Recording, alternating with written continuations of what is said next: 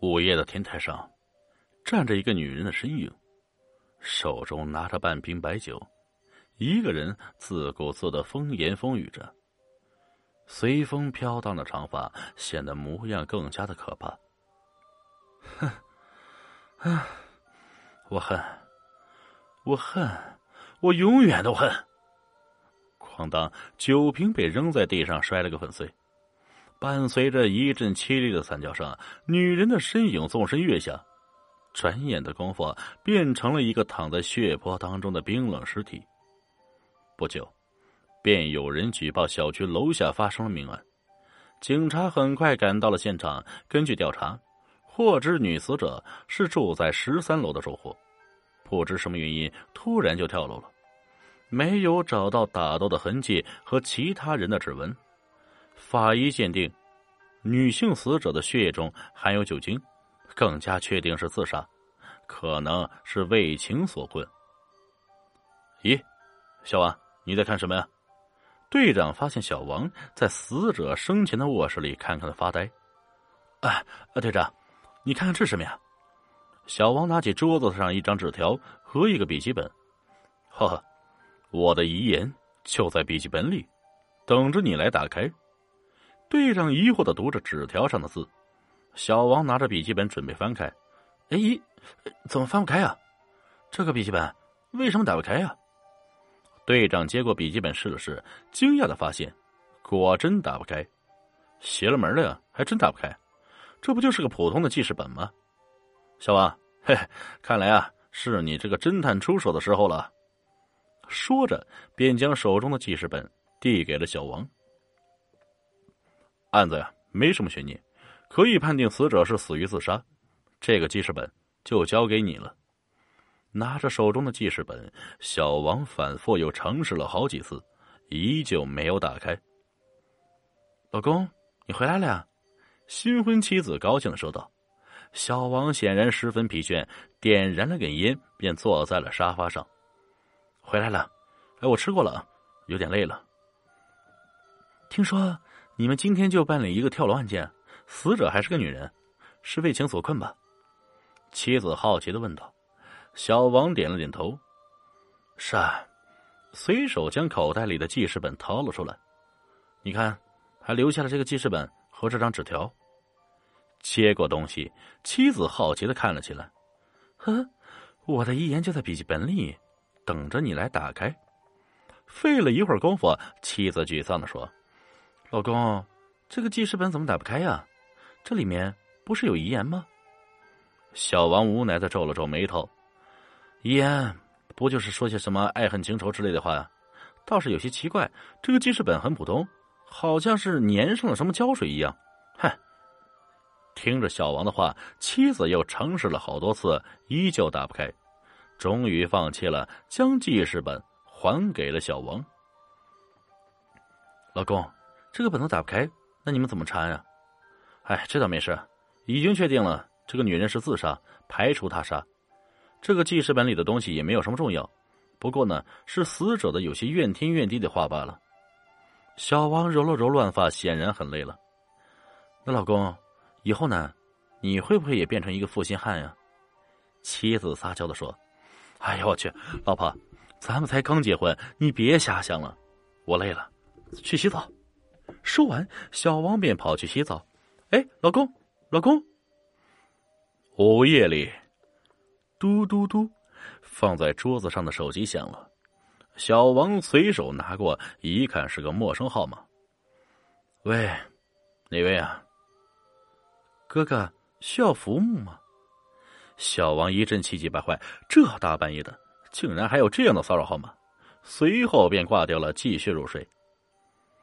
侦探，刚才刘队长打来电话，说是啊，上次你提交给他那个关于杀人魔案件的调查资料，他已经根据资料抓到了凶手，还说呢要给咱们送来锦旗呢。助理小张笑着跑进了办公室，哼，是吗？那是好事啊，杀人魔抓到了，社会上总算少了一些受害者。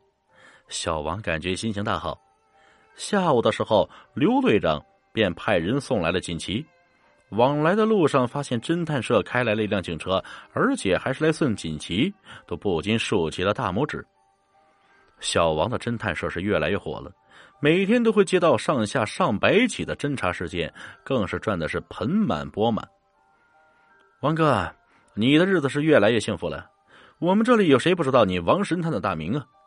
哥们小吴羡慕的说。这小王抿了口酒，笑着说：“什么大名啊？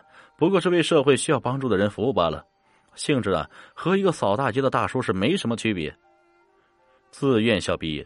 小王一直没有忘记导师的叮嘱，一定要谦虚，无论受到多少人的赞美和荣誉，都要时刻保持清醒，不能忘了职业的根本就是服务于人，服务于社会。哈哈，王哥，看你谦虚的。嘟嘟嘟，这时小王的手机响了起来。哎，不好意思啊，我接下电话。小王走到了卫生间。喂，老婆，老公，这么晚了，你怎么还不回来呀？啊。约了一帮哥们喝酒，你先睡啊，我会早点回来。好吧，你少喝点酒啊，记住不要开车啊。还有，好的，好的，好的，老婆我知道了。这小王有些不耐烦，这老婆总是这么喜欢啰啰嗦嗦，这着实有些烦人呢。回到了位子，小王又灌了口酒。怎么了，王哥？嫂子查岗啊？没没没没没有。哎，不过话也说回来，那个王哥。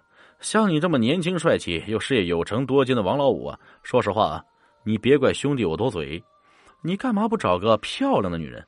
哎，你看看兄弟们几个人，哪一个不是有个三个情人呢？小王摆了摆手，哎，你别这么说，我老婆和我从大学就认识，已经这么多年了，我不会乱来。哎呀，不然怎么说你人傻钱多呢？这个年头，男人不找美女就是笨蛋，笨蛋知道吗？你那么成功。就是美女送上门也不奇怪，你还当个大傻子干什么呀？回到家，老婆已经睡了，望着床头的婚纱照里，小王第一次感觉到，里面的男人和那个女人是多么的不协调。嘟嘟嘟，这时手机响了，接过来一看，是昨晚那个被标记骚扰的电话。小王随手准备关掉，可是却愣住了，片刻，按下了接听键。海景别墅，王哥，你好久都不来看人家，是不是忘了我呀？宝贝，你看看这是什么？小王拿出一个首饰盒，哇，珍珠项链呀！午夜回到家的时候，客厅的灯光还是亮着的。老婆，你还没睡啊？小王有些心虚。老公，你实话告诉我，你是不是外面有人了？你说。老婆哭道：“没有，老婆。”那你说，你身上香水味哪来的？还有啊，存折上为什么无缘无故少了五百万？你说这些钱都到哪儿去了？还有，我打电话问过你的助理，五点多你就下班了，你为什么现在才回来？你说，你说呀！真没有啊，老婆。咱们从大学就认识，已经六年了。你，你，我没有想到，你真的变成了一个负心汉。离婚，我要和你离婚。小王真的是烦透了眼前这个女人，好，离就离，离婚。你，你果然外面有人了。你，你给我记住，你这个负心汉。说完，老婆便哭着跑出去。小王打了个电话，便又回到了外面的海景别墅里。天台上，一个女人似乎发了疯一般，一步一步走到了天台边缘。负心汉，负心汉。负心汉。夜很深了，小王被一阵冷风吹醒，揉了揉惺忪的睡眼，发现桌子上一个本子随风来回翻着，便好奇的走了过去，是那个死者的烟本，他竟然打开了。小王惊奇的发现着，上面出现了一段话：“ 等的就是你，负心汉。”这时，忽然响起了一阵诡异凄厉的笑声，小王吓了一跳，回头一看，两个披头散发的身影站在了那里。你、你、你、你们想干什么？别、别过来！负负心汉，就得死。